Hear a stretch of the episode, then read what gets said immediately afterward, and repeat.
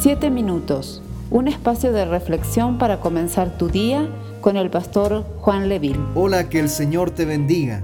Continuamos con esta serie de devocionales bajo el tema El ayuno del Señor. La palabra del Señor hoy se sitúa en Isaías capítulo 58 verso 7. No es que partas tu pan con el hambriento y a los pobres errantes albergues en casa, que cuando veas al desnudo lo cubras y no te escondas de tu hermano? Así como el ayuno tiene beneficios para aquellas personas que deciden entrar en un tiempo de ayuno y oración para buscar al Señor, beneficios que son de carácter interno como desatar las ligaduras de impiedad, soltar las cargas de opresión y romper todo yugo que haya en nuestras vidas, también el ayuno tiene un aspecto de beneficios externos o bendiciones externas que tienen que ver con que personas que están cerca de nosotros serán positivamente afectadas a través del ayuno y oración que podamos decidir desarrollar. En el texto de Isaías capítulo 58 verso 7 nos deja muy en claro que debemos dejar de ver solamente por nuestra propia necesidad, sino que también el ayuno que a Dios le agrada nos invita a velar por la necesidad del otro, velar en el aspecto de la alimentación, ser hospedador, cubrir las necesidades físicas primarias como la vestimenta. Mis hermanos, el ayuno trae un efecto externo, ese efecto desde el ámbito social de preocuparnos por las necesidades de nuestro prójimo. A través del texto bíblico de Isaías capítulo 58 podemos darnos cuenta que el ayuno tiene un efecto en nuestra vida interior, en nuestra vida espiritual. Nos acerca más a Dios, pero también podemos nosotros desarrollar una práctica de ayuda a los demás. Este fue el llamado que el Señor, a través del profeta Isaías, hizo a la nación de Israel debía resultar el ayuno también en acciones que muestren cuidado y amor por los demás. Como dice el texto bíblico, compartir el pan con el hambriento, dar refugio a los pobres sin techo, lo que obtendrían al obedecer y ayunar con la actitud correcta sería la sanidad que Dios les daría. La gloria del Señor estaría con la nación de Israel. Gozarían de su cuidado, de la salud y tendrían muchas bendiciones.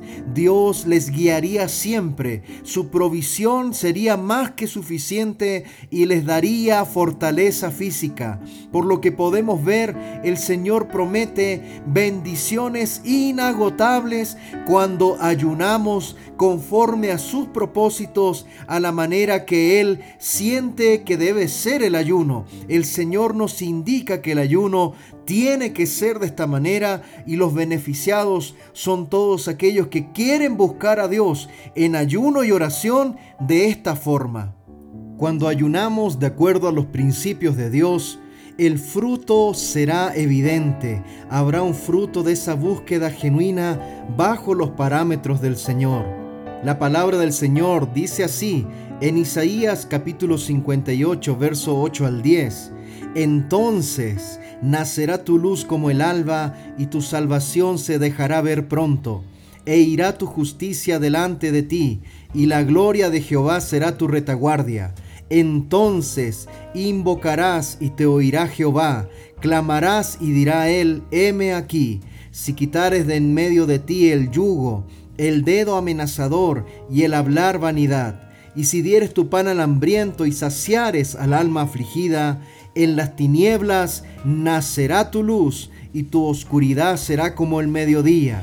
Mis hermanos, podemos ver que a través del ayuno del Señor pasamos de la oscuridad a la luz y podemos entender de que el Señor quita cualquier tipo de carga de opresión, pero también podemos bendecir la vida de aquellos que están cerca de nosotros que están pasando algún tipo de necesidad.